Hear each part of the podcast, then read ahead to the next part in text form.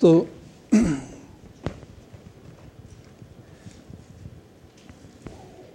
先週ヨハネの15章からご一緒に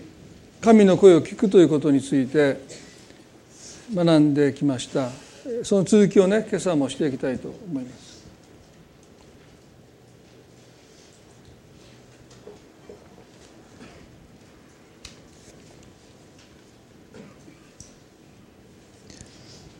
と先週も言いましたけども、まあ、明日明日から、えー、アンダーサーティーという、まあ、30代前後の牧師の研修に、えー、横浜まで出かけます、えっと、2泊3日なんですけども、えーまあ、その準備もまあちょっと十分できてない。また今日の夜明日行くまで準備するんですけども、えっと、ラジ朝日朝日ラジオ？ラジオ朝日。ラジオ朝日で、えー、メッセージをすることが決まってましてその原稿が22日提出だったのに昨日気が付きましてえっとまだいつ放送されるかあの3月ぐらいだと思うんですけども朝日放送に行って、えっと、40分30分ぐらいのメッセージですかね、えー、まあ、それは宗教の時間の中でできるのであの割と自由に話せるということでまたそれも覚えていただきたいなと思います。あのちょっと今頭が真っ白で火曜日にその研修のあの準備もまだできてないのに22日が 締め切りだって昨日見て2月だと思ってたんですけどあの1月でですからまあでもまあ何か神様が語りなさいというあのメッセージがあるんだろうと思いますのでまた覚えてくださればと思います。それでは今朝ですねヨハネの15章の4節もう一度読んでみたいと思います。私について私にとどまりなさい。私もあなた方の中にとどまります。枝がブドウの木についていなければ、枝だけでは実を結ぶことができません。同様にあなた方も私にとどまっていなければ実を結ぶことはできません。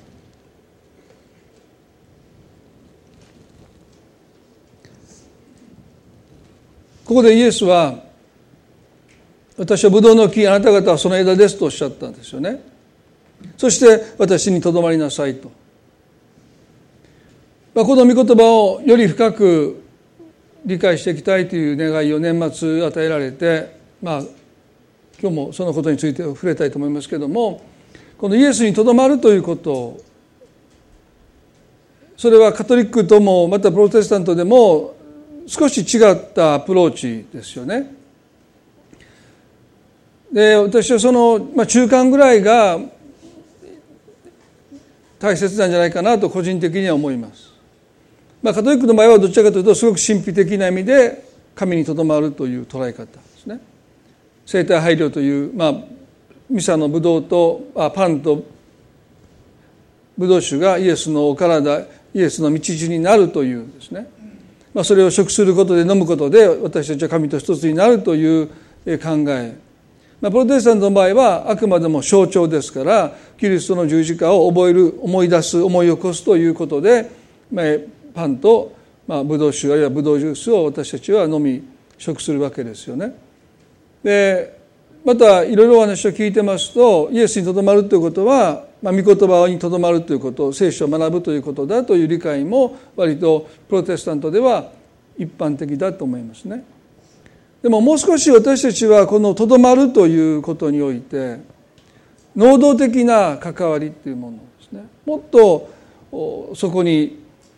単に聖書を学ぶという御言葉を学ぶという御言葉に親しんでいくということだけじゃなくてもう少しこう命のつながりというものがですねあるんじゃないかってですね、まあ、枝と枝としてそこにとどまっていくという。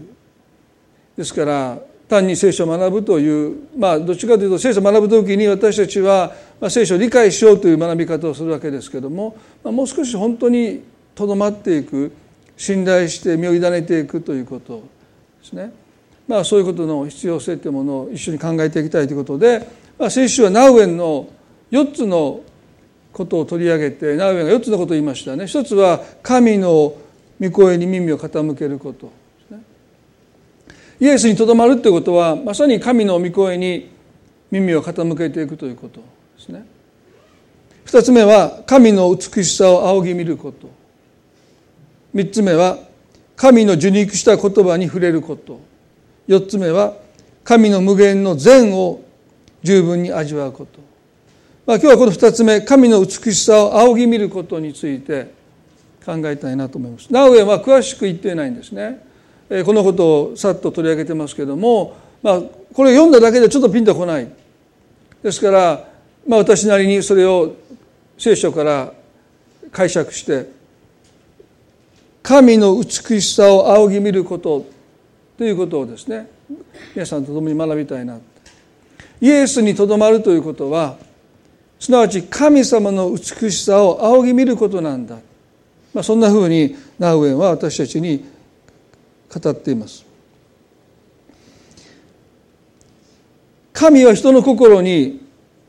美しいものに惹かれるというですね。そういったものを、まあ、礼拝の心と言ってもいいかも分かりません美しいものに心を奪われる無理をされるというそういう礼拝の心というものを全ての人の中にお与えになっているんだろうと思います。ですからこの美に対して美しいものに対して人が本当に心を奪われる心を魅了されていくというのはですねその本質は神の美しさに礼拝というその心を持つことなんだろう。まあ、それがいろんな形で歪んでしまって今日があると思いますけどもまあちょっと余談ですけどもねある場所にこういつも車からこうゴミが捨てられて、まあ、ポイ捨てですよね。でこのゴミの問題がいつもあったので、まあ、そこにいつも縦看板がありました。注意勧告ですね。ゴミを捨てないでください。持ち帰ってください。でも一向にポイ捨てがなくならなかったんですけども、まあ、ある実験でそこに花壇を作った。そうですね。そしたらもうゴミのポイ捨てがほとんどなくなった、ね、それまでも灰皿の灰皿の中のタバコの灰を外にバッて捨てたりペットボトルの飲みかすを捨てたりする人たちがもう立たなかったんですけどもそこに美しい花を植えた途端ですねまあポイ捨てがなくなったという実験があってまあゴミをこう平気で道路に捨てる人にとってもですねそこに美しい花が咲いてるとなかなかそこにこうゴミを捨てるっていうのは躊躇するためらってしまう。だから注意勧告の縦看板をいくらしたって効果がなかったのにそこに美しい花を、まあ、高価な花じゃないと思いますけれども、まあ、植えてるだけでなんかやっぱりゴミを捨てることが相当ブレーキになったという実験があるんですね。ですから人の心にやっぱりこの美しいものに心を向けていく魅了されるでそういうものを神がやっぱりお作りになってるんだなそんなふうに思います。で神を形容する言葉にはいろんな言葉がありますね。偉大さであったり偉大な神。慈愛に満ちた神。恵み深い神。でもナウエンは神の美しさを仰ぎ見ることということの中でねこの美しい神っていうのがキリスト教の神の本質なんだろうと思います。でもあんまり普段私たちは美しい神という表現を使わないですね皆さんだってそういう表現にあまり慣れていないかも分かりませんし私もそんなにその美しい神という表現をすることはないように思いますでも17世紀の神学者に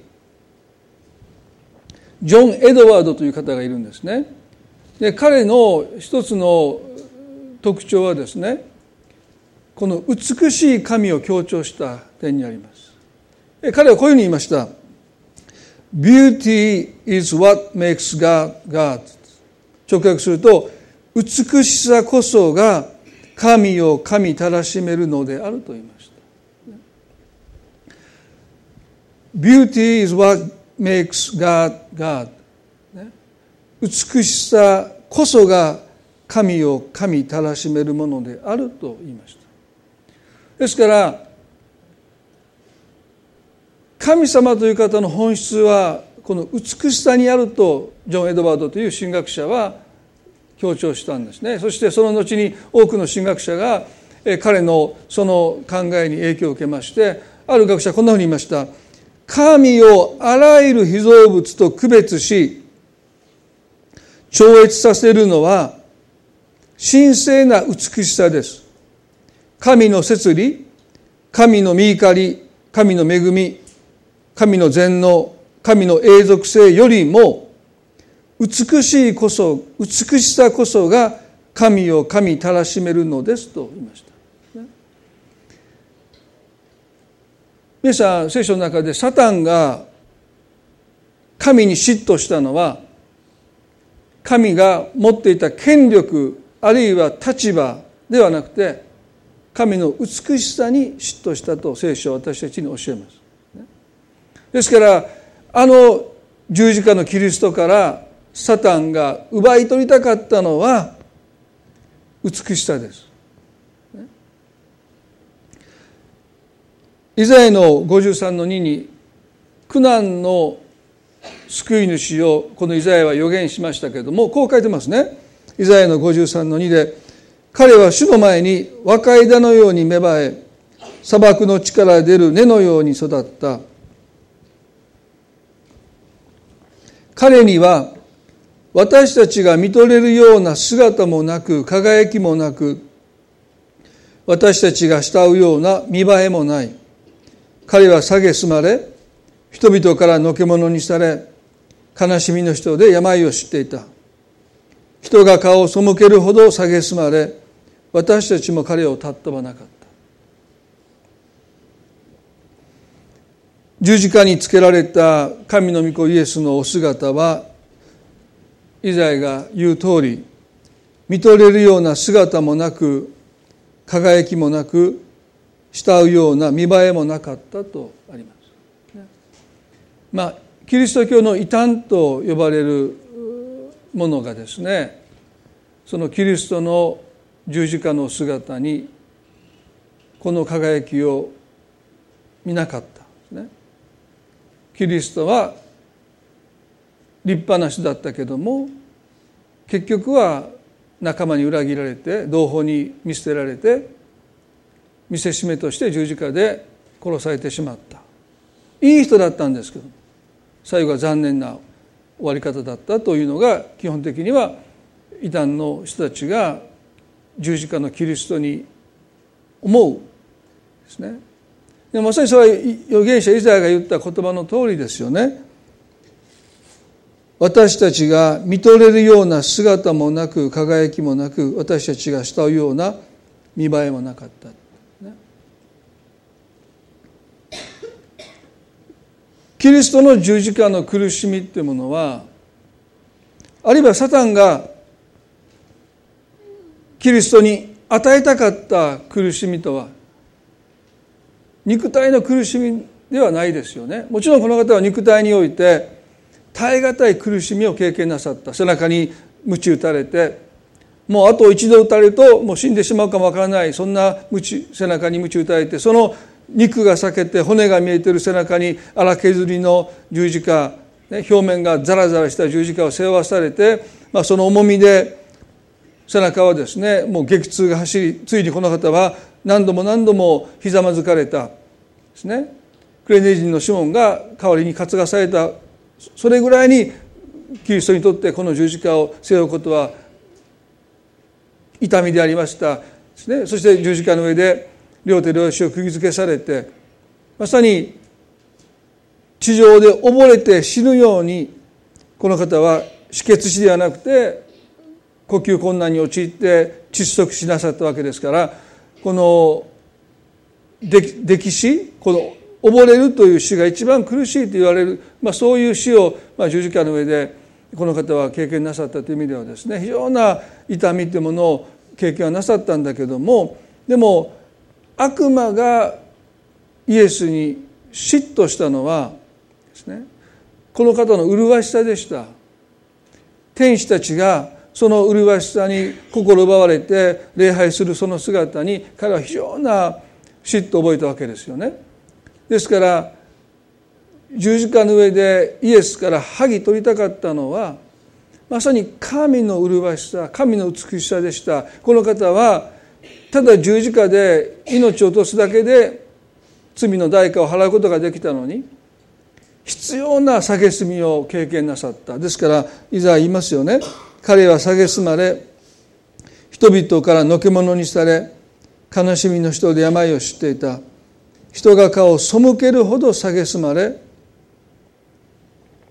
私たちも彼を尊ばなかった、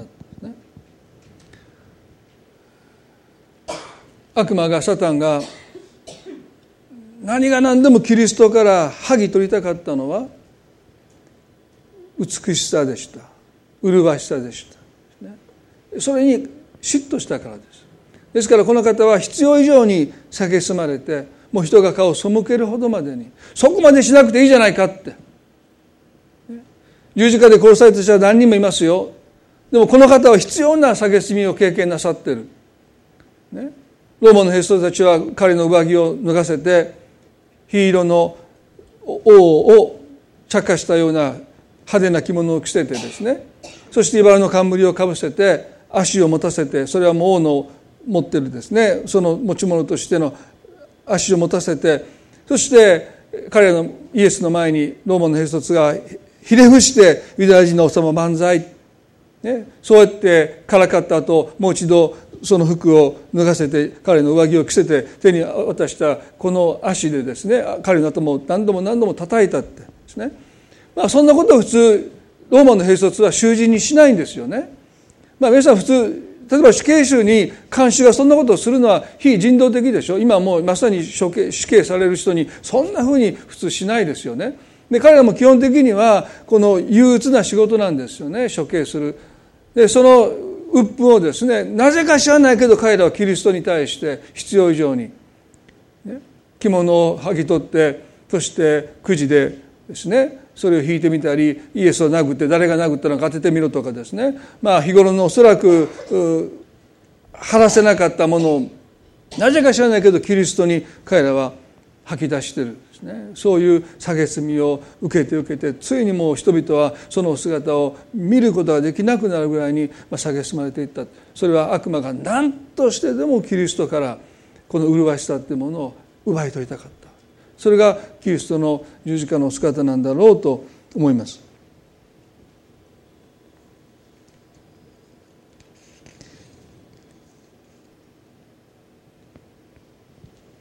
イエスの弟子たちでさえ十字架のキリストの姿を見て失望しましたよね。彼らは弟子であることをやめていきます。元の職業に戻っていきます。私が敬愛するジョン・パイパーという牧師がいるんですけども彼はね結局人間の現在アダムとエバが罪を犯したその現在の本質が反逆という言葉だけでは説明がつかないんですね。エデンの園に神はアダムとエバを置かれて彼らは罪を犯すまでの間何一つ神につまずいてないんですね。罪が入ってくる前ですから。そして彼らは何一つ喪失もしてない。愛する家族も失ってない。でしょ？神につまずくこともない神に傷つくこともない大切な人を失うわけでもない病気になったわけでもない、ね、反逆する理由が全くないのに反逆する。なぜ彼らは反逆したのか、まあ、ジョン・パイパーはですね一つは神の美しさを彼らが見えなくなったこと。まあ、英語で彼はねこんなふうに書いてるのでちょっとそれを訳したいと思いますけれどもね。この善悪の知識の木の実を取って食べたということが現在なんですけどそれは木の実を取って食べるという行為が悪なんでしょうか？そうじゃない、まあ、それはあくまでもある木の実を取って食べるという行為そのものが悪ではないですよね。動機です。彼らがその木の実を取った時に何をもって取って食べたのか。神のようになれると蛇は言いました。そして神はあなたがそうなることを知っていてあえてだから食べるなと言ってるんだ。で彼らはそのことを信じました。あ神様は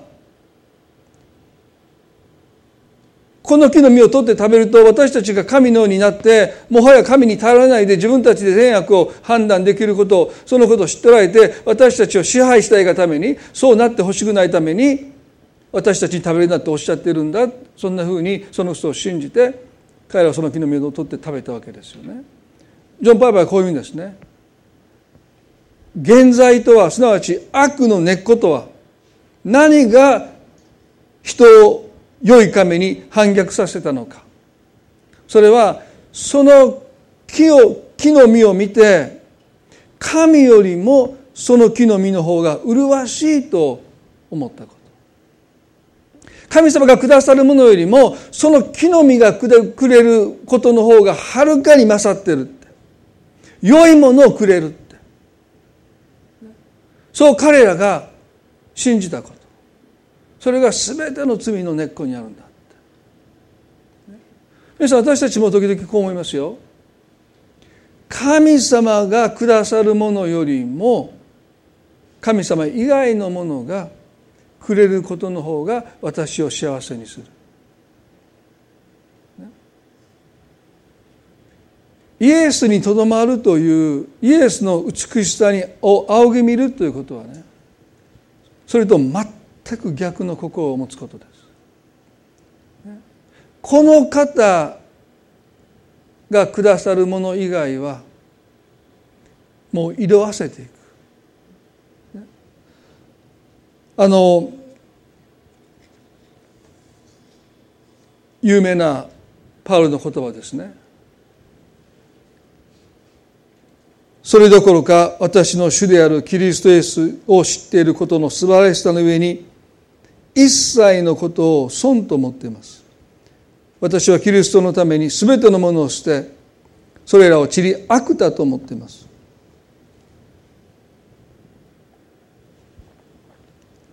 イエスの美しさに心奪われた時に今まで私の心を魅了したものがもう散り悪た。だもはや私の心を捉えきれない。いや、私の心を魅了できない。もう色あせたって。ね、まあ、知略だっていうのはもう、うんちだって。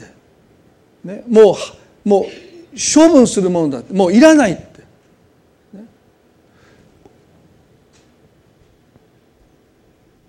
神の美しさを仰ぎ見るということは、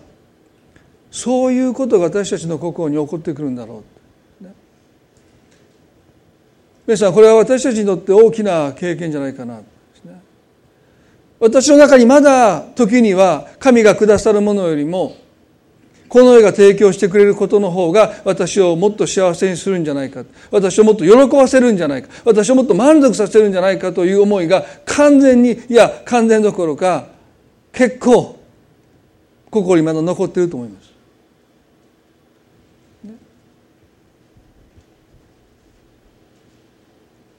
世の美しさに麗しさに心を奪われそうになる自分がいることを正直に認めないといけない。なんとなく神様神様ってやっていくともう本当に人生がもうなんとなくですね喜びもない楽しみもないですね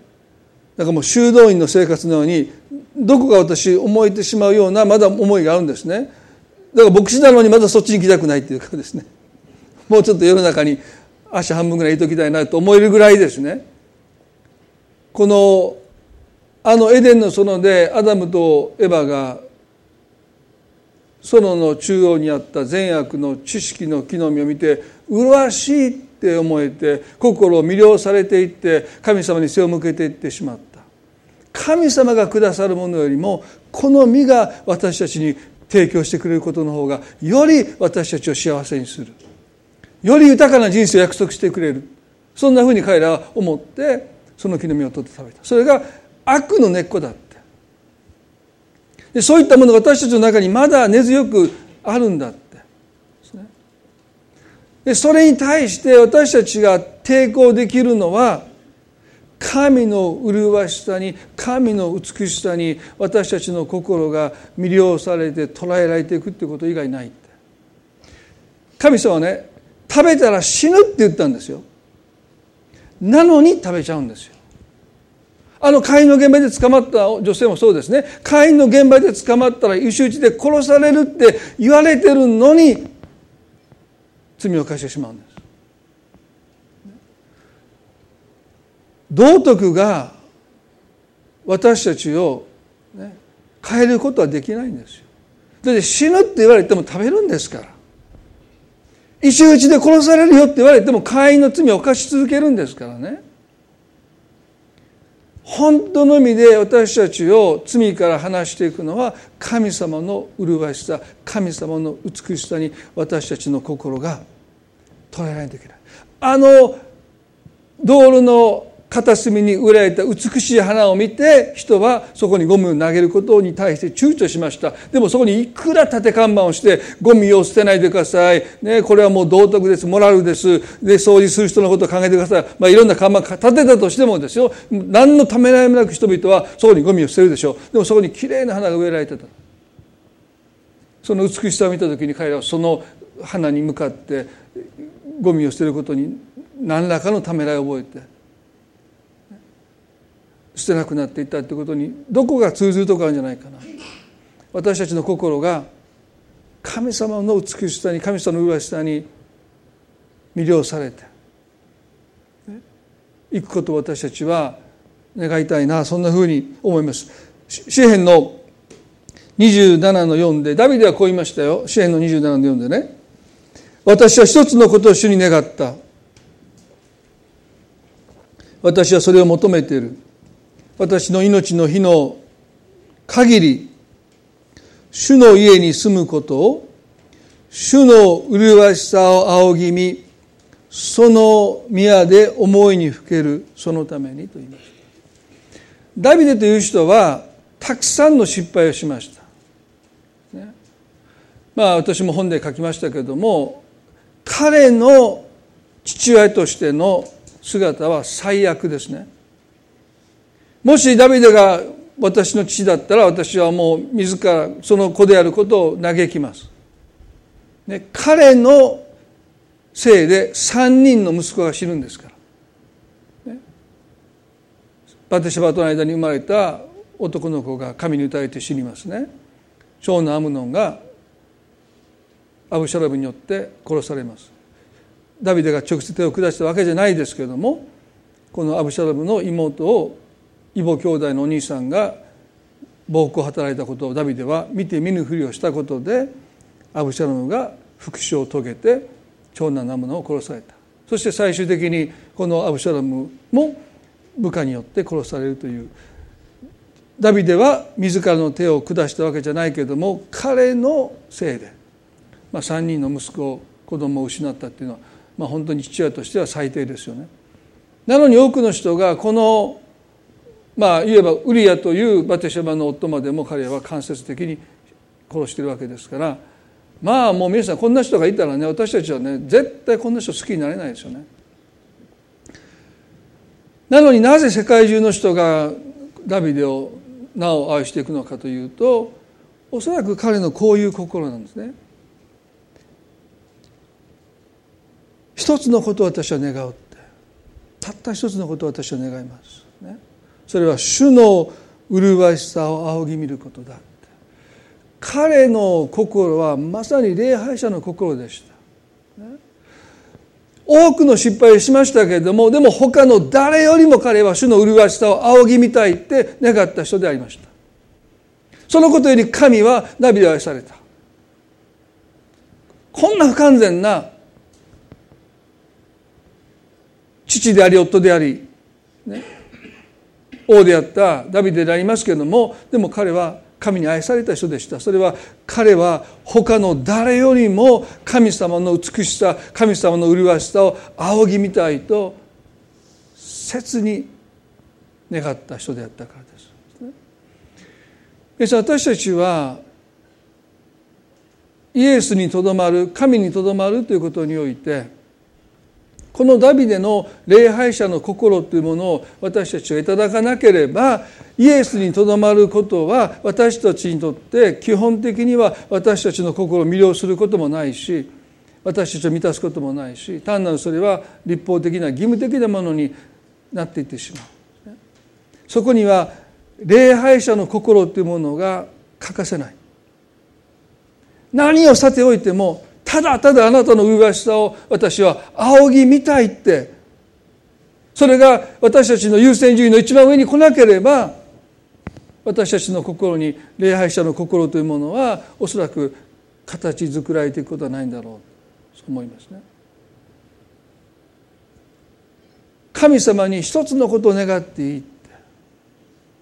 皆さんだと何を願うでしょう？これしてくださいあれしてくださいこうしてくださいって願うんでしょうか？ダビデ違いましたね。あなたの麗しさを仰ぎみたい。皆さん神様からしたらこんなに嬉しいことないでしょ？一つのこと願っていいよって。何をしてほしいんだって。皆さんだと何を願いますか？ローンの完済。病気治してください。あれしてください。これしてください。妻を変えてください。まあそれは変えてください。人と他の人と変えてください。意味じゃないですよ。内面を変えてください。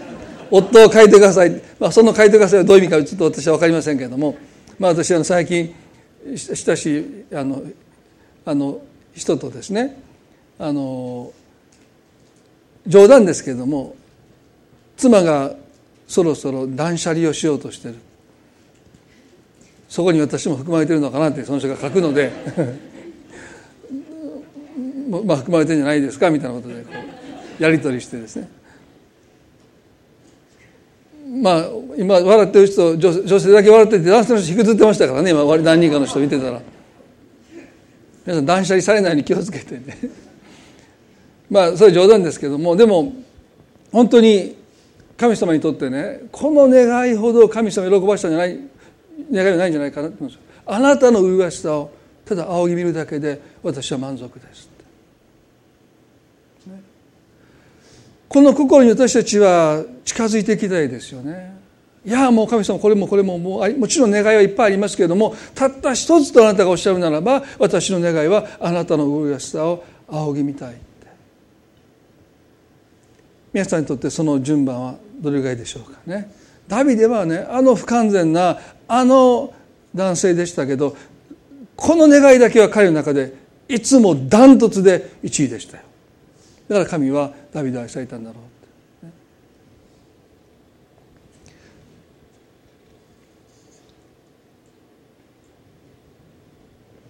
マタイの23の26にイエスが立法学者やパリサイの人たちに対して非常に厳しいことをおっしゃった。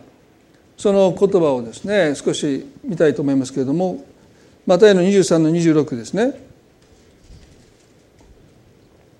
目の見えぬパリサイ人たちまず杯の内側を清めなさい。そうすれば外側も清くなります。ここでイエスはパリサイの人たちに対して目の見えぬパリサイ人たちパリサイ人たちって。この目が見えないっていうのはもちろん肉眼の目が見えないという意味じゃなくて神の麗しさ神の美しさが見えないパリサイ人と言ってるんです。だからあなた方は外側の美しさだけに心を配って内側の美しさには全く無関心だ無頓着だっていうふうにおっしゃってる。もし私たちが神様の麗しさに本当に目が開かれたならば私たちは内側の美しさに目を向けるはずなんですね。でもパイサビトたちは全く自分の内側には目を向けなかった。それは神様の麗しさに目が開かれてない最も顕著な印です。もし私たちがイエス・キリストの本当の麗しさに目が開かれるならばこの方のようになりたいと私たちの心がその麗しさに捉えられるならば私たちは間違いなく自分の内側に目を向けますよ。外側なんかもうもうほとんどどうでもよくなっていくんです。パウロが言ったチリアクタってそういう意味ですね。もう外側はもう私はもうどうでもいい。ただただ自分の内側にこのキリストの麗しさキリストの美しさが私の中にも宿りますように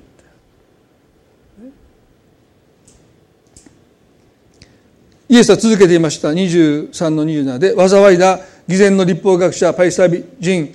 お前たちは白く塗った墓のようなものです。墓はその外側は美しく見えても内側は死人の骨やあらゆる汚れた汚れたものでいっぱいです。そのようにお前たちも外側人には正しく見えても内側は偽善と不法でいっぱいですとおっしゃった。神様の美しさ神様の麗しさっていうのは非常に抽象的です。ダビデが何を見てその麗しさを仰ぎ見たいって言ったのか。ここでイエスはパイサイ人立法学者たちのことを白く塗った墓だとおっしゃった。外側は美しいけどあなた方の内側は偽善と不法でいっぱいだって汚れでいっぱいだとおっしゃった。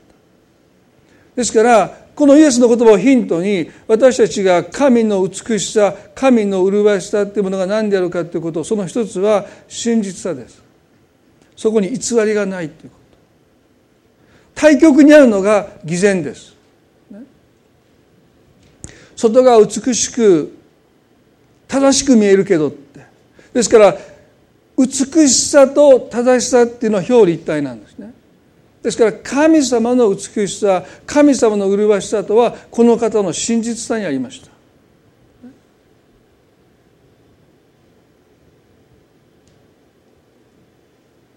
パイサイ人たちあるいは立法学者たちが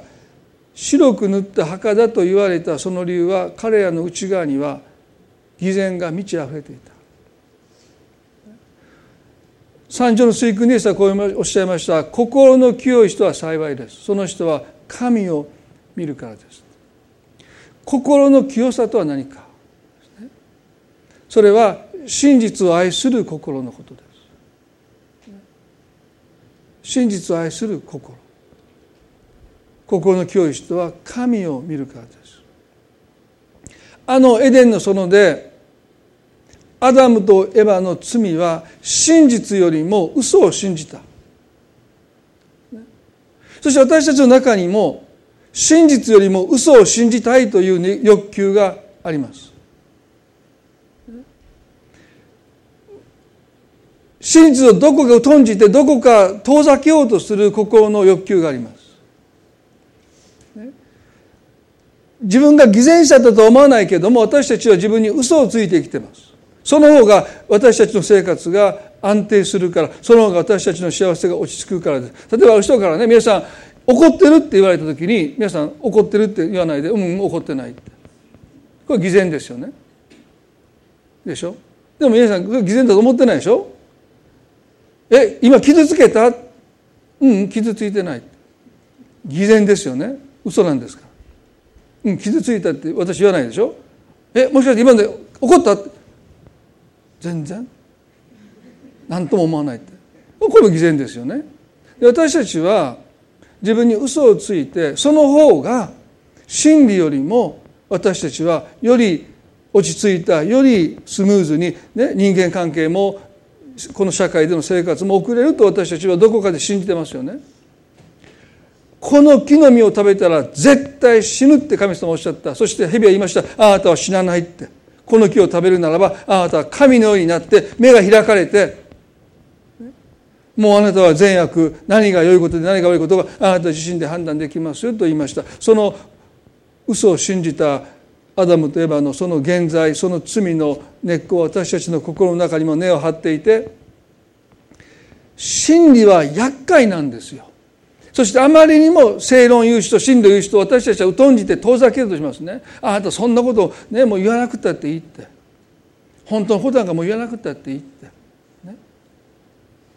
私たちが多くの人と葛藤したりギクシャクしたりして生きていかないために嘘も方便だって言われるし嘘も必要悪だって私たちはそう思ってどこかで生きてるかもしれません。でもねイエスはこう言いました。心の清い人はその人は神を見るでしょうで心の清さとはねピュアになっていくということではなくて内側が外側と限りなく近くなっていくという意味なんですだからイエスはね罪人たちを基本的には災いだなんて言わなかったですよ。立法学者パイサイ人たちを見てイエスは災いだって皆さんねこれはもう一番厳しい言葉でしょ。去年いろんな災いがありましたね。地震があったり台風があったり。でもそれと同じ言葉をこの立法学者パリサイ人たちにイエスが向けたのは別に彼らがね主税人や売収婦のような生活をしていたわけじゃないんですよ。彼らの生活は基本的には正しい生活をしてたんだけども内側と外側があまりにも違った。その偽善に対してイエスは災いだとおっしゃった。心の清い人とは心がピュアな人ということよりも内側と外側が限りなく近いいや限りなく近づけようとしている人のことなんですよね。皆さん私たちは自分に嘘をつく生活それがたとえ人間関係においてその関係をぎくしゃくしないということがもちろんあるんですそれはもうよくわかりますね。でも私たちはそうやって人を傷つけない人に迷惑をかけない嘘を自分自身について生きてる。でそういったことが私たちも無感覚になっていってる。でもその結果として私たちが見失ったのは神様の本当の姿です。神様の美しさ神様の麗しさに心が魅了されて心奪われてあの礼拝の心を私たちが持つことができない。一つの理由は私たちが自分に嘘を小さな嘘を人に迷惑をかけない嘘を無自覚でついてしまってる。だからダビデはこう言いましたよ。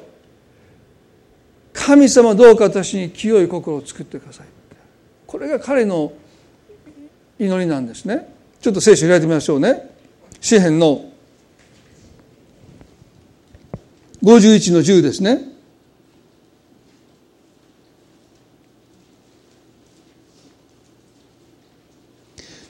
これはあのバテシバのもとにダビデがとの間に関係を持ってバテシバが身ごもったことで彼はそれを隠蔽しようとしてそして夫のウリアを戦地で殺しますね。まあ自ら殺したわけじゃなくて敵によって殺されるように仕向けてそして未亡人になった夫を戦場で失ったこのバテシェバのことをこのダビデという王がですね自ら扶養家族に入れてあげる妻として迎えるという寛大な王を民の前で演じたわけです。でしょ？神様はこれがどうしても許せなかった。数々の過ちを彼は犯しましたけどどうしても神様が許せなかったのはバテシャバとの不適切な関係を持って彼女を身ごもらせてその夫を殺した張本人が戦地で夫を失って悲しみに暮れる未亡人になったこのバテシェバを憐れんでそんな王として一兵士の妻を自分の扶養家族に自分の妻に迎え入れるそんな義務なんて彼にはなかったにもかかわらず一兵士の妻をそれも自分の子供でないねいわばウリアの子供だって思わせてるわけですからウリアの子を身ごもっているこの妊婦を自分の妻として迎えるという王を彼は民の前で演じたことを神はどうしても許さなかった。そして預言者ナタンを使わしてこの罪を明らかにされた時にダビデはですね神の前にこう言いました。詩篇の51の10です。神よ私に清い心を作り揺るがない霊を私のうちに新しくしてください。彼がここで言った清い心とはピュアな心というんじゃなくてこの偽善からどうか私の心を清めてください。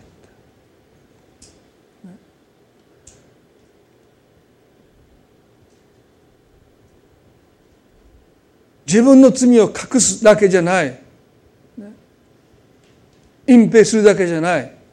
それを利用して自分が寛大な王であることを演じている。そしてその自分に酔いしれてしまったこの私に清い心をお与えください。あなたが偽善を憎まれるようにどうか偽善を憎む心を私にお与えくださいと彼は願ってる。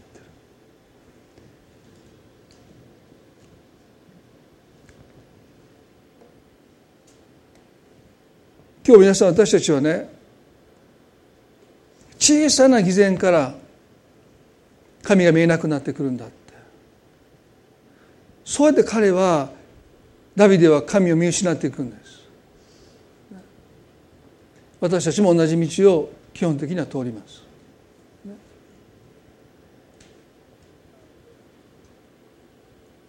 二つのことが必要だと思うんですね。もう一度私たちは神様がいかに真実の方なのか。この方の中には嘘偽りがもうかけらもない一点もない。もう真実で最後の最後まで貫き通されているこの方のこの真実さの輝きに私たちの心がもう一度真実を愛するという心。そのコストがいかなるコストであったとしてもです。でもその真実を愛していく心を神様私たちにくださるためにね最後にこのヘブルの読書でヘブルの著者は私たちにこう言うんですね。6の10で「神は正しい方であって」とあります。ヘブル書の6章というのは神様が正しいお方であることが私たちの希望なんだって。いかなる苦難やいかなる試練やいかなる困難の中で私たちを支えるのは神が全能だとか神が偉大だとかそういうことよりも神様が真実だということが私たちの希望の本質なんだ、ね、そしてこのヘブの著者はこういうんですね。6の13で神はアブラハムに約束される時ご自分よりも優れたものを指して誓うことがありえないため、ご自分を指して誓い、こう言われました。私は必ずあなたを祝福し、あなたを大いに増やす。こうしてアブラハムは忍耐の末に約束のものを得ました。神様はこのアブラハムに約束を与えました。そして神様私たちにも約束を与えています。同じ約束です。あなたを祝福し、あなたを大いに増やす。でこの約束を確かなものにするために保証が必要ですね。約束するだけじゃない。口約束になっちゃいますからその約束を確かなものにするために神は誓いってものを持たれたんだけども普通誓いっていうのは自分より上の人に誓うわけですから神の上がいないので神はご自身に対して誓われた。私は自分に対して誓う。あなたに私が与えた約束私は何があっても果たすそして皆さんこのヘブルの6のですね18でこう書いてますそれは変えることのできない2つの事柄によって神はこれらの事柄のゆえにすなわち神様が約束しただけじゃなくてご自分に対して約束を守ると誓ってくださったゆえに神はこれらの事柄の上に偽ることができませんと書いてます。神様にとってあなたに対する約束の一つでも保護にするならば神はその誓いを破ることになるがゆえに神が神であることを否むということなんです。あなたたった一人のあなたに対する神はその約束を果たすために一つも保護にしないためにご自分に対して誓われたそしてその約束をもしか万が一でも一つでも神がお忘れになったりその約束を保護にされたりするならば神はご自身を否まれるって。神はご自分に対して嘘をつけない。もし嘘をつくことができるならば言い訳することができるならば神は神であるご自分を否むんだそこまでして神は私たちに対する約束を果たそうとなさるそれはあの十字架の上で「我が神我が神どうして私をお見せになるんですか?」と叫ばれた御子イエスにさえこの方は容赦なく裁きを下されたどこまでも真理を愛して真理が私たちを自由にすることを知っておられたのであの十字架で叫ぶ御子イエスにさえ手加減なくその裁きを下された神はですねどこまでも私たちに対して真実を尽くしてくださる。たった一つの嘘ですら神はご自身を神として否まれる。その誓いを神がご自身に対してなさったということは皆さん私たちはそのことを今朝もう一度ここに止めたいですね。軽々しく神が約束したわけじゃない。その約束の裏には神が神をお嫁になる覚悟でもし一つでももう意図がなく悪意がなく忘れるってことも含まれてるんですよ。約束破るってことはそうでしょ？私も別に意図して MC の場所とか時々あれあれいやで約束破ってるんですけど忘れるという行為を通してですよ。今日はいかんといたろう。皆さん集まってるけど今日はいかんって家におろってそんなの一回もないですよ。今日はない MC がない日やと思って。一番ひどかったのは彦根ですからね水曜日の夜に。電話かかってきて「先生どこですか？どこで家に決まってるじゃないですか。え水曜週間みんな集まってますけど。え？えもう帰ってもらえませんか？いやもう来てくださいって言われてその時はね。でも高速道路何百まあそれいいですけど。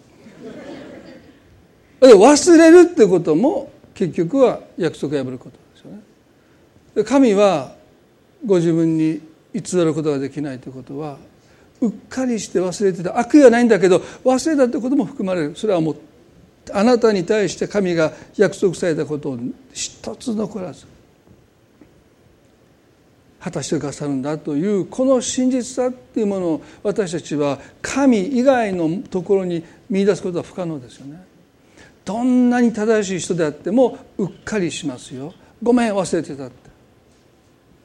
でも神は真実の方このそれが神様の美しさであり麗しさなんだってでそのことに私たちはなぜもっと感動しないのかなぜダビデのようにその麗しさを仰ぎ見たいって私は言わないのかそれは私たちの中に偽善が積み上がって。あの嘘をどこかで信じてるんです。この木の実を取って食べるならばあなたの目が開かれて。神があなたに与えうるのに与えないで隠していたものがあるんだよって。この実を取って食べるならばあなたはそれを手にできますよというあの嘘をどこかでまだ信じてる私たちがいる。どこかで神様があまりにも正しくあまりにも真実なので何か私たちはそれを遠ざけたい。どっかそんなふうに私たちは真理を愛するということに対してどこかまだ後ろ向きです。でもねイエスは言いました心の清い人は。今日イエスにとどまるということ。その美しさを仰ぎ見るということ。その美しさに心を魅了される奪われるということは真理を愛するという心。その心を私たちがよりいただいていくためには内側と外側が限りなく近づいていく。それはね思ったこと何でも口にしていってわけじゃないんですよ。そういう単純なことじゃなくてでも私たちの中にやっぱり闇を愛する偽善があって嘘の方が真理よりも私を幸せにしてくれるというどこかそういうあの現在の悪の根っこが私たちの中にまだ根を張っててそれを根こそぎ抜き去ることに私たちはどこか躊躇する自分がいてうまく使い分けれると思ってる自分がいてそれがダビデでしたよ。彼も使い分けれると思った。でもそれが彼の身に何を招いたのか。そのことを私たちは聖書を通して知っているのにもかかわらずまだどこかで決別できないでいる。心に偽善という暗闇を抱えた方がいいんだってどこかで思っている自分がいる。今日一言お祈りしたいですね。どうぞ目を閉じていただいて。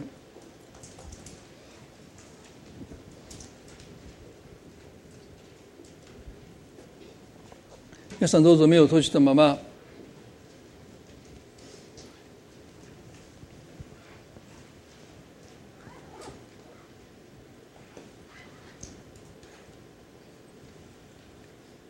ダビデが清い心を作ってください。揺るがない霊よと言いました。神を私に清い清い心を作り揺るがない霊を私のうちに新しくしてください。どうか真理を愛する心を私の中に今まで以上に新しくしてください。私の中にある二心偽善を愛する嘘を愛する闇を愛するその心を私の心から取り去ってください。清い心を作ってください。神様がくださるものがベストなんだ。嘘が偽りが与えてくれるものはまやかしに過ぎないんだ。そのツケは莫大なんだ。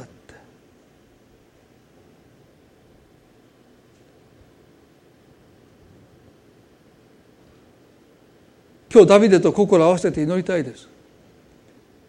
神は私に清い心を作ってください。神様あなたの目にダビデはあまりにも荒削りで不完全で危なっかしい人物でした。彼のゆえにウリアが死に3人の息子たちが命を落としました。本来ならこんな人を私たちは尊敬できません。しかし彼の中にあなたの麗しさを仰ぎ見たいという清い心を慕い求める礼拝者の心がありました。あなたはそれを喜ばれた。一つのことを願う時に彼はあなたの麗しさを仰ぎ見たいと願った。私たちの生活は彼よりもましです。彼よりも整っています。彼のように多くの人に迷惑をかけなかったかもしれない。でも私たちは一つのことを願う時にあなたの美しさを麗しさを仰ぎ見たいと願うでしょう。私たちは真実を愛しているでしょうか？神様私たちの心を探ってください。あなたの真実なお姿に私たちの心がどうか魅了され心奪われ我を忘れてあなたのようになりたいって。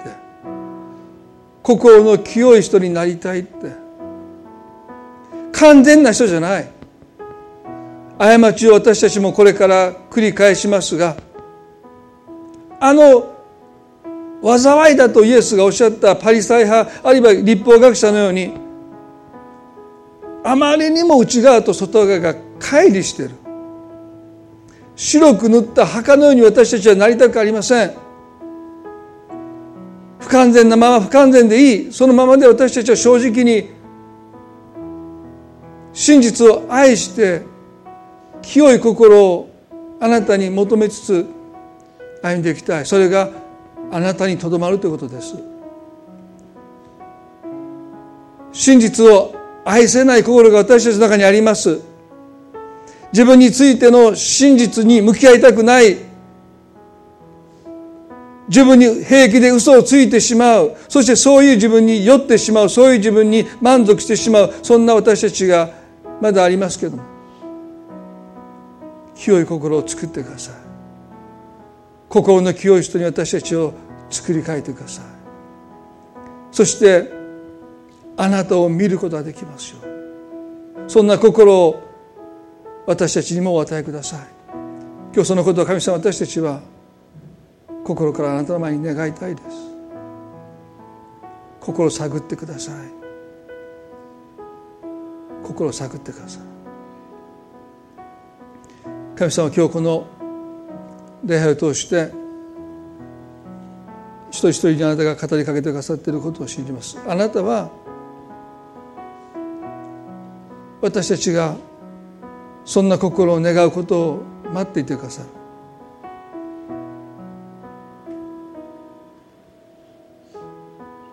今日この礼拝を感謝いたしますあなたの恵みと祝福がお一人一人の上に豊かにありますように神様の祝福を祈ります感謝して愛する主イエス・キリストの皆によってこの祈りを見舞いにお捧げいたします。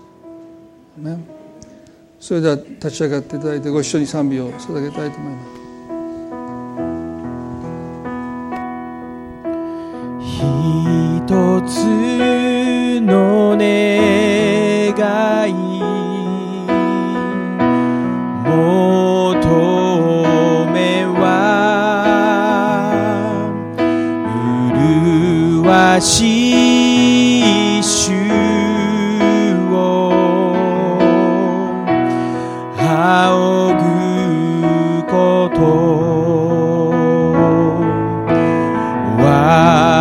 救いの神支える主教えてください。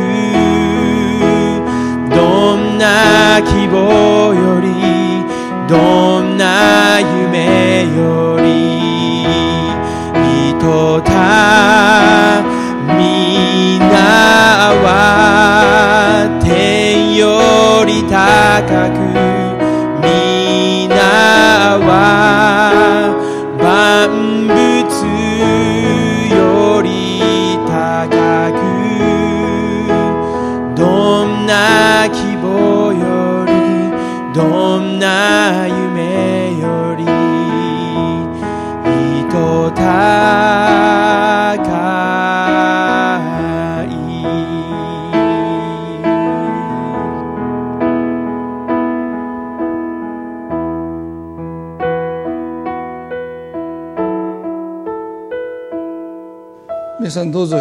時間がある時ですねこの詩篇の51をまたゆっくり読んでくださってあのダビデが神の前に清い心を求めていく。大変なことを彼はたくさんしてかしましたけどもやっぱり自分の中にある偽善の罪その罪から私を清めてくださいと神に願う彼の姿。私たちもその彼の礼拝者の心を見つめながら私たちも清い心を神に求めるものにますます変えられたいなとそんなふうに願います。それでは今朝これでね礼拝終わります。そして少し休憩トイレの休憩を持って隣接地の報告の時をまたあの説明の時を持ちたいと思いますので、えー、どうぞお時間許せる限り残れる方はねぜひ残っていただいて、えー、ご報告聞いていただきたいと思います。